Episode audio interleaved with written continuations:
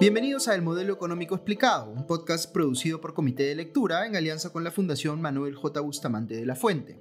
Mi nombre es Augusto Townsend, soy curador principal de Comité de Lectura y estaré acompañándoles a lo largo de los 12 capítulos que durará este podcast, en los que intentaré explicarles de manera sencilla cómo funciona la economía en el Perú a partir de las reglas que ha establecido nuestra Constitución en su capítulo económico y cómo eso se relaciona con el bienestar de ustedes y de sus familias. Vamos a hablar entonces de lo que se conoce como el modelo económico peruano, de sus virtudes y de aquellos aspectos en los que podría ser mejorado. Hoy vamos a hablar de un tema al que se hace referencia frecuentemente para decir que el capítulo económico de nuestra Constitución no protege lo suficiente los intereses del consumidor. Si lo hiciera, entonces prohibiría de manera expresa a los monopolios, en el entendido de que su mera existencia perjudica a los consumidores. ¿Qué dice exactamente nuestra Constitución sobre los monopolios? Pues veamos lo que señala el artículo 61 en su primer párrafo, que es el que hace alusión expresa a aquellos, abro comillas. El Estado facilita y vigila la libre competencia, combate toda práctica que la limite y el abuso de posiciones dominantes eh, o monopólicas. Ninguna ley ni concertación puede autorizar ni establecer monopolios, cierro comillas. ¿Qué es lo que algunos encuentran problemático respecto de este artículo? Pues que no prohíbe los monopolios de plano, solo prohíbe que estos puedan ser creados por ley. En unos minutos más profundizaremos sobre esto. Eh, y dice, además, de manera general, que el Estado vigila la libre competencia, que combate las prácticas que puedan limitarla, y el llamado abuso de posición de dominio, algo que también en algunos instantes vamos a pasar a definir. Pero los monopolios no están prohibidos per se. ¿Por qué haría algo así la Constitución? ¿Será que en el fondo lo que quiere es favorecer a los monopolistas en perjuicio de los consumidores? Quizás si viéramos el tema de manera muy superficial podríamos llegar a esa conclusión. Pero como todo en lo, que hemos venido comentando en este podcast, necesitamos ver más allá de lo superficial y entender si hay una explicación razonable a por qué no están prohibidos de plano los monopolios. Y como veremos, sí la hay. Pero antes de entrar a ella, pongámonos primero de acuerdo sobre qué significa en sentido estricto la palabra monopolio. En el Perú esta se suele utilizar de manera muy laxa, es decir, se le llama monopolio a situaciones que no lo son. Fíjense, estamos ante un monopolio cuando una sola empresa tiene control absoluto y exclusivo en la producción de un bien o un servicio en un determinado mercado. Esto significa que si yo quisiera comprar ese bien o servicio, solo podría tocarle la puerta a esa empresa, porque nadie más lo vende. Noten cómo, en sentido coloquial, hablamos de monopolio cuando hay una empresa que tiene una participación muy dominante en un mercado, como pasa en el Perú, digamos, en el rubro de las cervezas, donde una sola empresa tiene más del 90% de participación.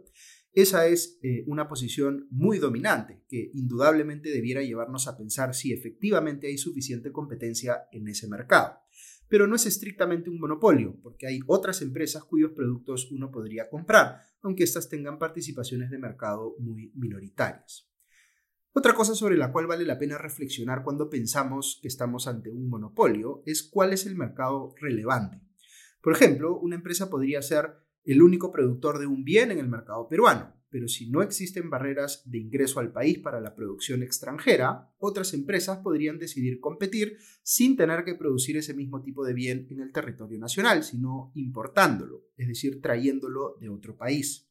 Hay bienes que se pueden importar con facilidad, los llamados bienes transables, y luego hay otros que no. Si estamos en un caso del primer tipo, el mercado relevante para definir si hay un monopolio ya no es solo el mercado local, sino también el mercado internacional. También es importante preguntarse si el bien del que estamos hablando tiene sustitutos o no.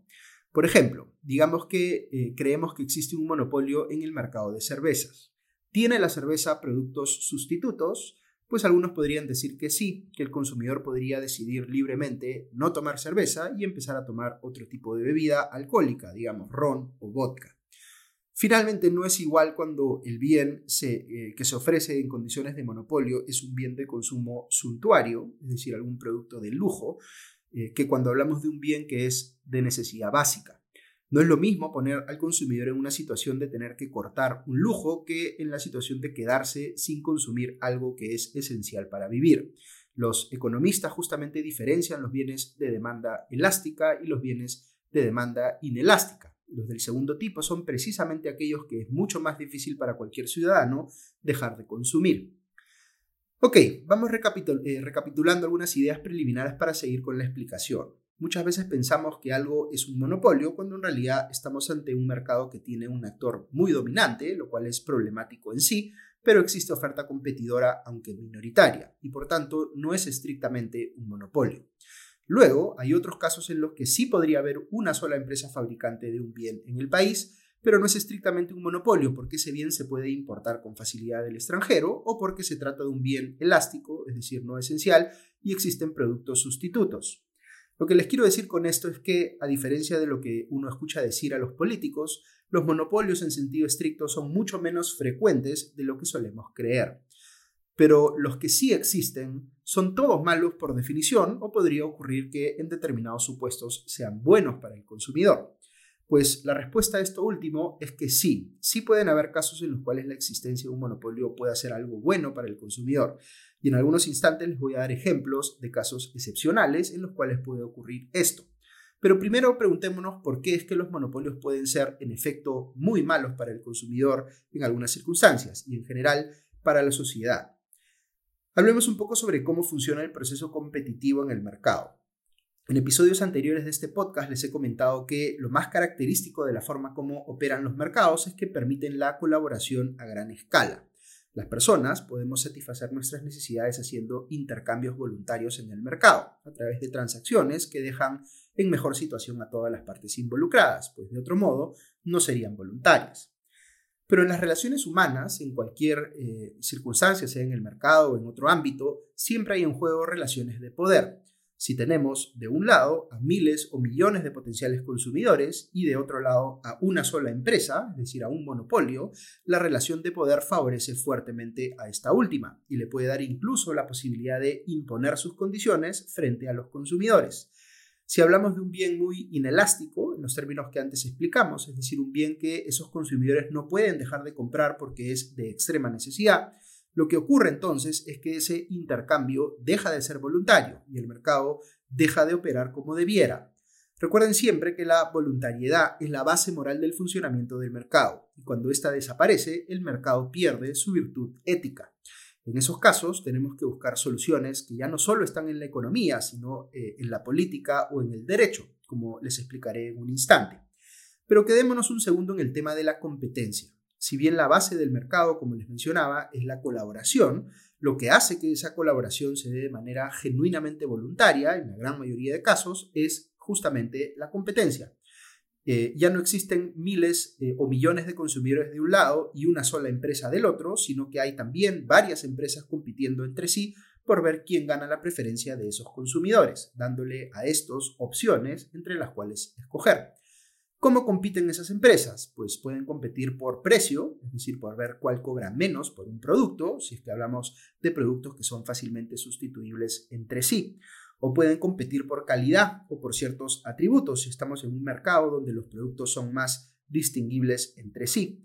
Por ejemplo, no es lo mismo comprar gasolina que comprar un teléfono celular. En el primer ejemplo nos interesará mucho más el precio, mientras que en el segundo nos interesarán otros atributos o funcionalidades o el valor que le asignemos subjetivamente a la marca por una cuestión de gustos.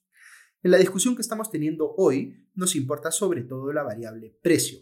Cuando hay muchas empresas compitiendo en un mercado, estas son, ojo aquí con el término, tomadoras de precios. Es decir, es la competencia misma la que hace tender los precios a la baja en favor de los consumidores y las empresas tienen que acomodarse de una u otra manera a ello.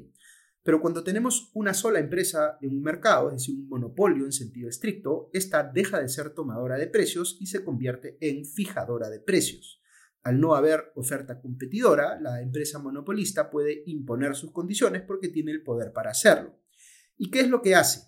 Pues reduce la oferta, es decir, produce menos de lo que demanda el mercado, eh, baja sus estándares de calidad porque sabe que igual le van a comprar y sube el precio al que vende para con todo esto poder maximizar su rentabilidad a costa del consumidor que tiene que pagar más por un producto de peor calidad. Esto es lo que nos preocupa cuando hablamos de los monopolios, que le den a la empresa monopolista la capacidad de imponer sus condiciones, de ser fijadora y no tomadora de precios, de bajar indiscriminadamente los estándares de calidad. Todo eso sin que los consumidores puedan hacer mucho al respecto y que no les quede más remedio que sobrepagar por un producto malo y caro, cuando podrían estar muchísimo mejor si en ese mercado hubiera pues competencia. Ok, quizá alguno de ustedes esté preguntando a estas alturas si los monopolios pueden llevar a este tipo de situaciones, ¿por qué no los prohibimos de una vez y nos ahorramos el riesgo? Pues porque no es tan fácil. Pensemos en una empresa que crea algo completamente nuevo, algo en lo que nadie había pensado antes, pero que permite solucionar una necesidad apremiante de los consumidores y por tanto es muy valorado por ellos. Estamos hablando aquí de innovación, ¿no es cierto? Pues sí, eh, intuitivamente sabemos que la innovación es algo bueno, porque es lo que le permite a la humanidad ir descubriendo o inventando cosas nuevas que mejoren nuestra calidad de vida. Muy bien, hay innovaciones que hacen que algo sea eh, eh, tan solo un poco mejor que lo que ya existe. Estas innovaciones se conocen como innovaciones incrementales. Pero luego hay otras que nos traen cosas completamente nuevas, a las que conocemos como innovaciones disruptivas. Estas innovaciones disruptivas pueden generar en lo inmediato situaciones de monopolio, porque nadie más que la empresa innovadora sabe hacer lo que ella acaba de inventar. ¿Ese monopolio es malo o es bueno? Pues esa pregunta ya no es tan sencilla de responder. Fíjense el absurdo al que nos llevaría prohibir per se los monopolios sobre innovaciones disruptivas. Estaríamos quitando los incentivos para que la gente o las empresas creen cosas nuevas que mejoren nuestras vidas. Todas las empresas que crean algo nuevo, algo para lo cual todavía no existe un mercado, suelen eh, invertir montos importantes de dinero sin saber si su innovación va a ser exitosa o no, o siquiera si van a poder completarla. Podrían perderlo todo en el intento. ¿Por qué lo hacen entonces? Pues porque si lo logran, van a poder rentabilizar esa innovación y recuperar lo invertido con creces, en la medida en que haya un tiempo en el que operen prácticamente como un monopolio. Tan importante es este proceso de innovación disruptiva que incluso desde el sistema jurídico generamos monopolios para beneficiar a esas empresas. ¿A qué me refiero? Pues a las patentes y otros derechos de propiedad intelectual. Es como si le dijéramos a estas empresas, me interesa que crees innovaciones disruptivas que mejoren la calidad de vida de las personas, de modo que si decides hacerlo a tu propio riesgo y lo logras, te voy a dar un derecho a que nadie pueda copiar tu invención y que de esa forma puedas recuperar todo lo invertido. Lo hago porque si no existiera ese incentivo en el sistema legal, sería muchísimo más difícil ver a empresas u otras organizaciones apostando por hacer innovación disruptiva.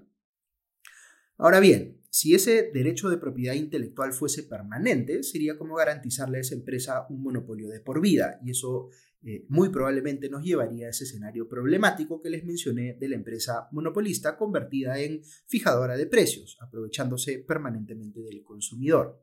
Por eso, la protección que dan las patentes, por ejemplo, es por definición temporal.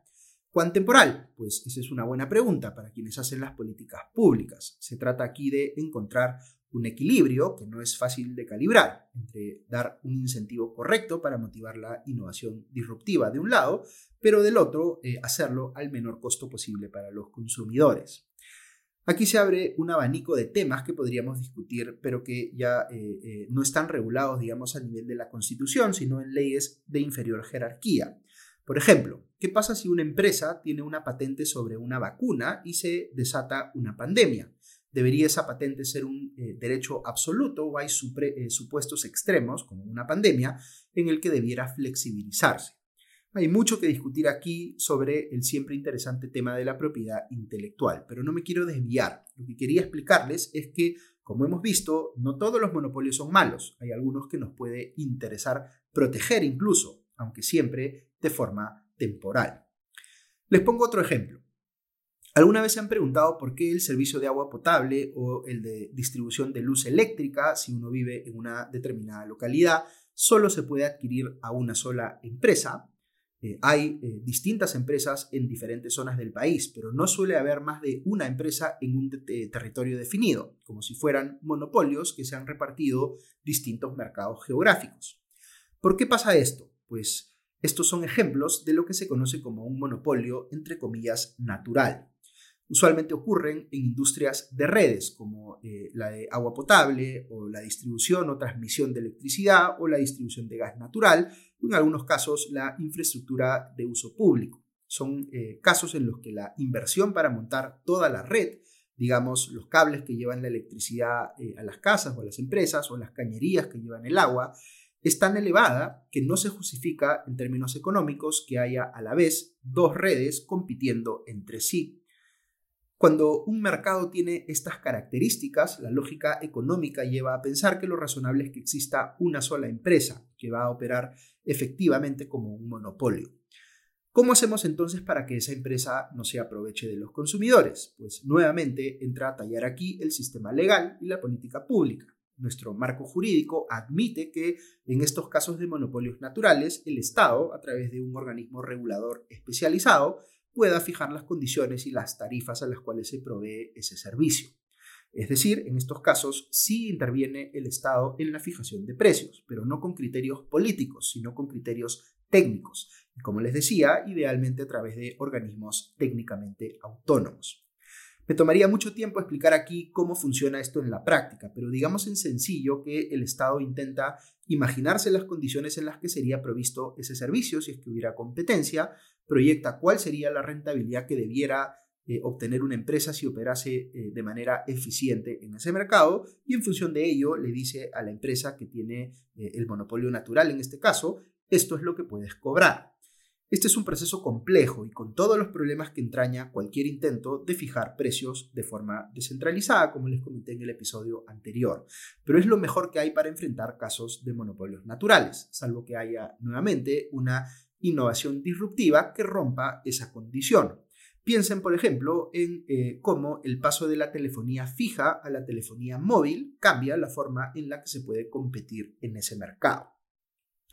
Muy bien, les voy a dar un ejemplo más, anticipándonos a un tema que vamos a tratar en un eh, siguiente episodio de este podcast. Me refiero a la intervención subsidiaria del Estado en la economía. Nuestra constitución admite que el Estado pueda realizar actividad empresarial de forma estrictamente excepcional cuando el sector privado no esté dispuesto a proveer un determinado bien o servicio porque no puede hacerlo en condiciones de rentabilidad. Pensemos en la capital de una región eh, del país, en la eh, selva, a la que solamente se puede llegar por avión, pero ninguna aerolínea comercial quiere abrir un vuelo a esa localidad porque no hay suficiente demanda de pasajeros para hacerlo rentable.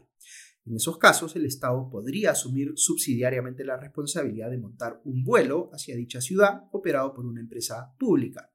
Este es un tema sobre el que podríamos discutir a profundidad porque algunos podrían decir que en lugar de poner a una empresa pública a hacerlo, el Estado podría pagar un subsidio a eh, una aerolínea privada para que opere ese vuelo pero en cualquier caso ese vuelo sería provisto en condiciones de monopolio. Así que aquí tenemos un tercer ejemplo, el caso de la intervención subsidiaria del Estado en la economía, eh, en eh, los que se podrían dar monopolios simplemente porque no hay otra alternativa.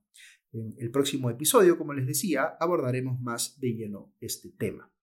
Pero lo que les he querido mencionar aquí eh, son tres razones por las que no tiene sentido prohibir de plano los monopolios. Primero, porque eh, el que existan monopolios temporales es algo clave para promover la innovación disruptiva. Segundo, porque es imposible en el corto y mediano plazo evitar que ciertas industrias operen como monopolios naturales. Y tercero, porque en los casos en los que el Estado interviene de manera subsidiaria en la economía, puede no haber más opción que hacerlo en términos monopólicos. Por esto es razonable y guarda además coherencia interna con el tipo de modelo económico que tenemos en nuestra Constitución, el que está haya dicho que el combate, eh, digamos, o que combate las prácticas que limitan la libre competencia, pero sin establecer una prohibición absoluta a los monopolios. Ok, solo para no quedarnos con la curiosidad, ¿cómo entonces es que se combaten las prácticas que limitan la libre competencia? Pues eso es algo que ya no se define en la Constitución misma, sino en las leyes que desarrollan ese artículo 61 que antes les cité. Por las limitaciones de tiempo no voy a poder entrar aquí eh, en todo el detalle que se requeriría para explicar este tema, pero digamos que hay dos formas principales de proteger la competencia. Una es regulando las prácticas monopólicas, eh, que no eh, tienen que ser cometidas necesariamente por un monopolio en sentido estricto, sino que pueden eh, ser cometidas por empresas cuyo poder de mercado es tan grande que pueden tomar acciones que restringen aún más la competencia. Aquí están los casos de abuso de posición de dominio a los que nuestra constitución alude directamente. Estos son eh, acciones que toma una empresa con posición de dominio en un mercado para dificultar o cerrarle el paso a otras empresas que quieran competir con ella, como por ejemplo firmar contratos de exclusividad con proveedores clave de eh, esa industria. La ley menciona varios ejemplos de este tipo, de posibles abusos de posición dominante, pero a todos ellos les aplica prohibiciones relativas. ¿Qué significa eso? Que su mera ocurrencia no es causa de sanción, sino que se tiene que demostrar que la práctica en cuestión efectivamente limita la competencia. Luego existen otro tipo de prácticas que sí tienen prohibiciones absolutas, como la colusión o concertación de precios. Aquí no estamos hablando de un monopolio, sino de, digamos, un oligopolio, que es un mercado cuya oferta está concentrada en pocos competidores y que en este caso se ponen de acuerdo para reducir la oferta o fijar sus precios por encima de un determinado nivel, renunciando de esa manera a competir entre ellos. Noten cómo aquí no es que hay un monopolio, pero eh, lo que ocurre más bien es que hay eh, un, oligopolio que en la práctica se comporta como si fuera un monopolio al concertar precios entre sus integrantes. A esto se le conoce también como un cartel. Estos son ejemplos, como les decía, de un sistema que controla las prácticas antimonopólicas, pero hay otra forma de proteger la libre competencia que no pasa por controlar prácticas, sino por controlar estructuras. ¿A qué me refiero? Pues a la regulación vinculada a las fusiones y adquisiciones de empresas. Esta obliga a las compañías que quieran fusionarse eh, o adquirir a otras compañías a someter esas transacciones a una autorización previa por parte de la autoridad de competencia, el INDECOPI en nuestro caso si es que el resultado de esas transacciones va a hacer que superen ciertos umbrales de participación de mercado u otros criterios. El Perú tiene a nivel legislativo ambos tipos de controles. Primero tuvo controles de prácticas antimonopólicas y más reciente, eh, desde el 2020, tiene un control de estructuras de manera general, aunque antes tenía uno específicamente para el sector eléctrico. No todos valoran por igual este tipo de controles. Sobre los del segundo tipo, el control de fusiones y adquisiciones, por ejemplo, hay mucha discusión porque algunos piensan que por el tamaño de nuestra economía, sí hace sentido que las empresas vayan creciendo vía fusiones y adquisiciones y que en todo caso es un riesgo alto que con eh, información limitada o incentivos políticos el Indecopi bloquee alguna fusión o adquisición que sí podría ser positiva para el mercado, pues no hay cómo saberlo eh, anticipadamente a ciencia cierta. De otro lado, se dirá que la gran mayoría de países desarrollados tienen eh, controles de fusiones y adquisiciones y que es además una política pública que recomiendan organizaciones como la OCDE.